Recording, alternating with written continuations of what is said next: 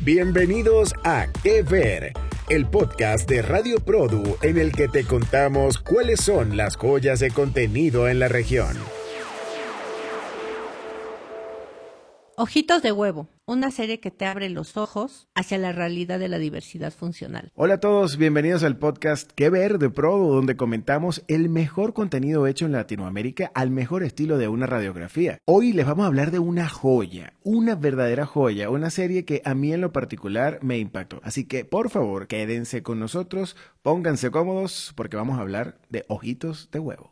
Yo soy Javier Adrián, director comercial de Prodo en México. Y yo soy Carmen Pizano, editora de tecnología. Bienvenidos. Carmen, hoy vamos a hablar de una serie que rompe todos los esquemas, donde se habla de una verdadera diversidad, o más bien como, como lo quieren resaltar en la serie, diversidad funcional, sin estereotipos, porque no buscan etiquetar a nadie. Realmente se burlan de estas etiquetas, de esa necesidad que tenemos en la sociedad general de estereotipar o de etiquetar esta llamada diversidad. Así es, mi querido Javi y queridos Prodo Escuchas, quiero también agradecerles por habernos acompañado durante este año en nuestros episodios en donde nos escucharon nos, eh, nos comentaron, nos retuitaron. Muchísimas gracias a todos los que nos han puesto atención. Y yo creo que esta es una de las mejores maneras de cerrar el año con una de las mejores producciones mexicanas que se han hecho en muchos años. Lo digo, lo repito y se tenía que decir.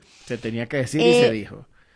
Y se dijo, exactamente. Entonces, bueno, quiero comentarles que Ojitos de Huevo es creada por Big Drama, y Santiago Limón y además producida por nuestros amigos de Perro Azul. Escrita también por Big Drama, Olfa Masmoudi y Sara Pinet. Y el casting estuvo a cargo, eh, estuvo a cargo de Casting By de nuestra querida amiga Jessica Caldrelo, amiga de la casa en Pro, un saludo para ella. Y la postproducción a cargo de nuestros amigos de Cinema Máquina. Eso, también otra amiga de la casa, Maribel Martínez de 1936, hizo la apertura de esta serie. Y la verdad es que está llena de talento. Esta, esta serie está llena de talento, más allá de la historia que, que es realmente encantadora y que te atrapa desde el primer momento, pero hay mucho talento técnico y muchísimo más talento artístico. Tan hay talento y tan está bien hecha que esta serie ha sido todo un éxito. Se estrenó apenas el pasado 17 de noviembre y ahora ocupa los principales espacios de conversación,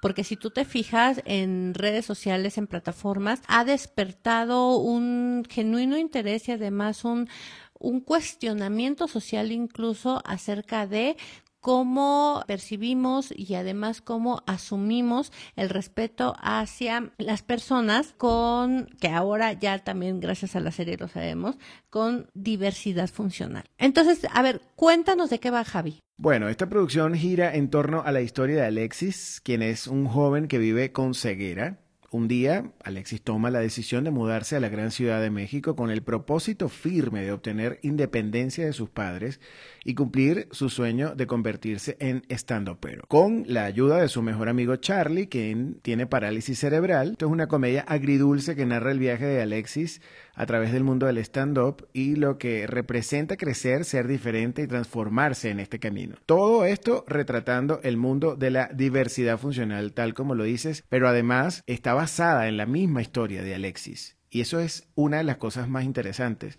Yo descubrí a este personaje, al estandopero Alexis Arroyo, Ojitos de Huevo, gracias a esta serie. Me parece brillantísimo que hayan tenido la visión de escribir una serie de este tipo con alguien que además genuinamente tiene esta condición. Logras contar esta historia de la manera más genuina posible, más fresca posible y con muchísima información para aquellos que no teníamos esa información. Así es, mi querido Javi. Y a mí me gustaría tomar esto para puntualizar algo. Desde hace muchísimo tiempo y desde hace muchísimos años, e incluso en este podcast, una de las cosas que yo he señalado constantemente es que las historias fracasan o las historias no hacen conexión o simplemente son malas, malas producciones y mal hechas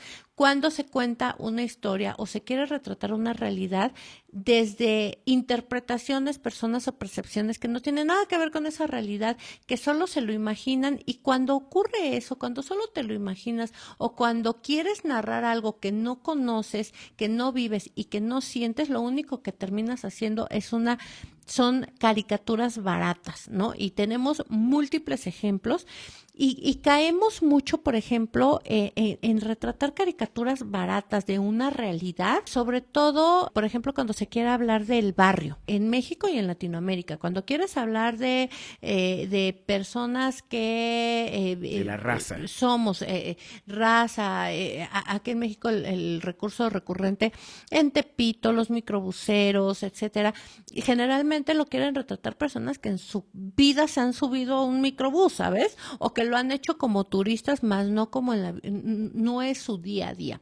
Y entonces, ¿qué hace? Que la historia no conecta, que no, que no te ves reflejado y que no es honesta. Sí, y entonces acá era un reto importantísimo porque tú estás hablando de personas con diversidad funcional, que cada una tiene un, un tema distinto, una condición diferente y necesitas retratarlo con la seriedad del caso con el respeto hacia este, esta, estas personas, porque Pero es que aquí no es de que alguien lo retrató, es que ellos lo retrataron, es que ellos están contando su historia. Pero eso es lo que me parece genial, que ese, ese fue el recurso que utilizaron en la producción para poderlo retratar de la manera más genuina y honesta posible.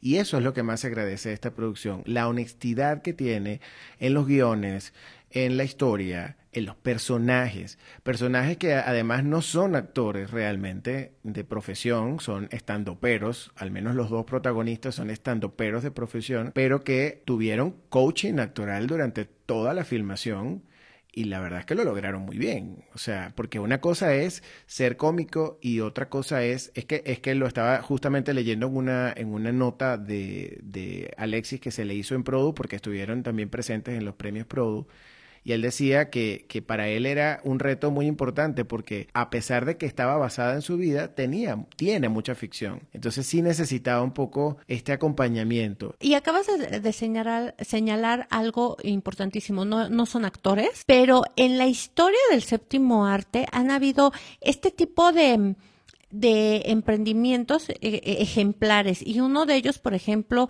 eh, y, tú lo debes de saber, em, y si no la han visto, por favor véanla, la película de Ladrón de Bicicletas, que es una película de la posguerra italiana, y como Italia estaba totalmente destrozada después de la Segunda Guerra Mundial, hacen esta película que, que, habla de que la única posesión más valiosa que podían tener en ese tiempo las personas sobrevivientes de la guerra era una bicicleta y solo con ello podías tener un empleo, ¿no? Y toda la película es brutal, ganó todos los premios que debía de haber ganado en ese entonces y todos los, eh, todos quienes actuaron en la película no eran actores, eran personas de esa localidad. El protagonista, los dos protagonistas que es un padre y su hijo, bueno, los personajes, no eran eh, actores, eran personas que acababan de vivir en carne propia esa situación. Entonces ahí hablamos desde, eh, desde un lugar bastante honesto, eh, la narrativa. Ahora, eh, pasamos a que es la no romantización,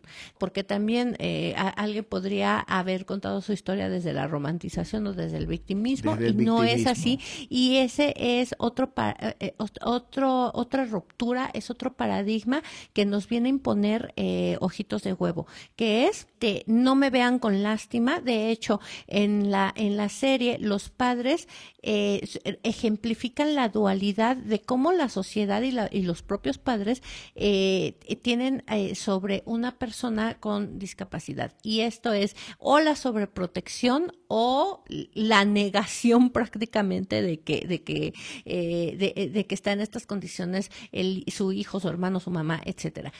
o, nosotros verlos como sociedad, que como sociedad tenemos esto, o los sobreprotegemos y los romantizamos, o hacemos como que no existen. Fíjate que esto, yo, la, percepción que tuve también como papá es que esto tiene demasiadas capas. hablando de los personajes de los papás del protagonista, ¿no? De, y de esta sobreprotección, y no quiero dar más spoiler porque quiero que vean la serie porque se van a dar tremendo regalo de Navidad. Pero todos los papás del mundo podemos llegar a caer en estos clichés y en estos temas de sobreprotección y no tiene absolutamente nada que ver con el tema más somero que están hablando acá, que es la diversidad funcional. Esto puede ser en cualquier persona. Esto se puede aplicar y puede, puede ocurrir con cualquiera. Qué gran historia, qué gran mensaje en todas partes. Es un mensaje que por un lado es de supervivencia, por otro lado es de, mm, superación personal. Y otra de ruptura de estereotipos. Porque en México y en Latinoamérica o santificamos o satanizamos, ¿no? Y aquí también tendemos mucho a santificar eh, eh, a las personas con este eh, diversidad funcional. Pero además se burlan todo el tiempo de estas condiciones y tú te ríes, pero te ríes porque lo estás escuchando de una persona que lo está viviendo en carne propia y que esa persona es capaz de burlarse de eso y de no estereotiparlo. Además, esa persona tiene talento y ese talento es el stand-up. Correcto. Ese talento es la comedia. Entonces, eh, no está actuando propiamente la comedia, no está actuando mm, eh, tampoco lo dramático, no está actuando. Es algo que es absolutamente natural e inherente a él y por lo tanto te la pasas riendo todo el capítulo. Y ya no es una comedia escrita y, y medida meticulosamente palabra por palabra, sino que, repito, es algo súper honesto. Pero me gustaría abordar el segundo tema también ahí que, que, dice sobre eh, la crítica también que hace es a estos grupitos activistas digitales por like, es, estos grupos privilegiados, ¿no? Que, que, se quieren apropiar también de batallas que, que, no son las suyas, pero quieren significar su vida a través de, de, de, problemas de otros que ni siquiera saben de qué se tratan y está perfectamente ejemplificado. Totalmente. Yo creo que es una de las críticas más agudas que hace la serie, riéndote, este, incluso ahí sí ridiculizando a estas personas porque esos son los que son muy ridículos. Exacto. Este, y eso yo también se los aplaudí bárbaramente. Y por último, yo creo que el gran acierto, por favor, aplausos también por. Aplausos para Jessica Caldrelo. Además, de verdad, qué gran acierto, porque aquí vimos a todo el elenco de Backdoor y es talento puro, es talento puro y además amé, amé con todo mi, mi, alma de que tampoco romantizaron el barrio, no romantizaron este ningún tipo de, de, de, situación ni de pobreza, ni los acentos al hablar, ¿sabes? Este, porque a veces, repito, en otra, en otro tipo de producciones, cuando hablas del barrio, tienden a eh, ridiculizar el acento este o la forma de hablar. Y a mí eso me parece de verdad bastante eh, a veces hasta ofensivo. Y francamente en esto el la forma de hablar era normal. Este o sea no no no tienen por qué estar eh, precarizando también a ciertos grupos sociales. Entonces, la verdad es que fue absolutamente digno. Eh, eh, el elenco, las caras, algunas caras frescas, nuevas, con, con, un talento brutal. Este, y Backdoor, pues siempre es garantía, ¿no? Y yo creo que de todas las series em, mexicanas que, que, que, surgieron este año, esta puedo decir que es em, la culminación de la madurez de cómo llevar un guion cómo llevar un ritmo, cómo llevar las métricas, cómo llegar, cómo, llevar eh, el, el, tono, cómo hacer un casting. De verdad, yo creo que esta es la joya de la corona del año. Súper, súper, súper bien logrado. Los niños, o sea, cuando hicieron el flashback de de, lo, de, de, cada uno de los protagonistas, em, a mí impresionó el casting de los niños. O sea, eran idénticos. Y no solamente idénticos físicamente, sino que lograron capturar, los niños capturaron la esencia de estos personajes que son reales. También que ya soy súper, súper fan de Quique Vázquez porque es, o sea, aquí esta historia no solo la construyó Alexis, la construyó Quique Vázquez, que hace eh, un, un, un papel asombroso que nos habla de la fidelidad entrañable, de la fidelidad de la amistad, de la resiliencia. Y además, sabes, eh, te voy a decir algo, me recordó tantísimo a esta obra maestra que se llama, la voy a decir en español, es Vaquero de Medianoche, que es Dustin Hoffman. Y, ay, se me olvidó, el papá de Angelina Jolie, guapísimo porque eh, esta película es de los años 70 y es también el andar de dos amigos que están tratando primero pues de encontrarse en el mundo, una relación de amistad de ese calibre, de esa profundidad, este, de esa incondicionalidad. Entonces, eh, yo no sé si quien hizo esto, eh, el, el guion y la producción conocen también de estos ejemplos y lo hicieron pensando en estos ejemplos, Cerveza refleja esa eh, ese conocimiento y si no lo hicieron, pues imagínense que su trabajo llegó a esos niveles de Hollywood, de ladrón de bicicletas, porque realmente tiene esa conexión y porque el arte es arte, el arte te comunica, el arte te genera y te toca fibras y entonces este esto no, no nada más considero que fue una serie, yo creo que sí entra dentro de los valores del séptimo arte. Impresionante, de verdad que mis respetos a Jessica, a, todo el equipo de Casting By porque lo hicieron impecable. Igual a toda la producción de Perro Azul, Alexis Friedman, Juan Uruchurto, amigos de la casa, a todos, a todos, a todos. Es, eh, este aplauso es para ustedes. Eh, producción, por favor, pongan un aplauso ya. Y bien fuerte, así de pie. Y bien fuerte, ¡Ah! de esos de pie. No aplauso, ovación. Ovación de pie. Así es, y esperamos que estén nominados y ganadores en los premios Produ el año que viene porque de verdad que se lo merecen. Yo creo que eh, eh, hemos, hemos dado suficientes datos a todos los Produ escuchas para que vayan directo a Netflix a ver esta, esta serie de ocho capítulos que seguro se la van a echar en una sola sentada. Estoy completa y absolutamente seguro de eso. Esto fue Que ver de Ojitos de Huevo de Netflix. Es el último que ver de esta dupla de este año. El año que viene seguimos con muchísimas más críticas de los mejores contenidos hechos en Latinoamérica. Un beso para ti, mi Carmen. Agradecido por la maravilla de tenerte como compañera, sobre todo por la agudeza y precisión de todos tus mensajes siempre. Pues muchísimas gracias a todos por este año. Gracias, Javi. No, no, no pude haber tenido un mejor eh, compañero de dupla. Gran actor, gran crítico, gran conocedor. Entonces, de verdad, muchas gracias por esta grata experiencia. Y bueno, nos queremos ir dándoles el mismo consejo de siempre. Lean los créditos. Hasta luego, Prodo, ¿escuchas? Feliz Navidad. Esto fue Que Ver, un podcast de Radio Produ en el que comentamos los contenidos más destacados de la región.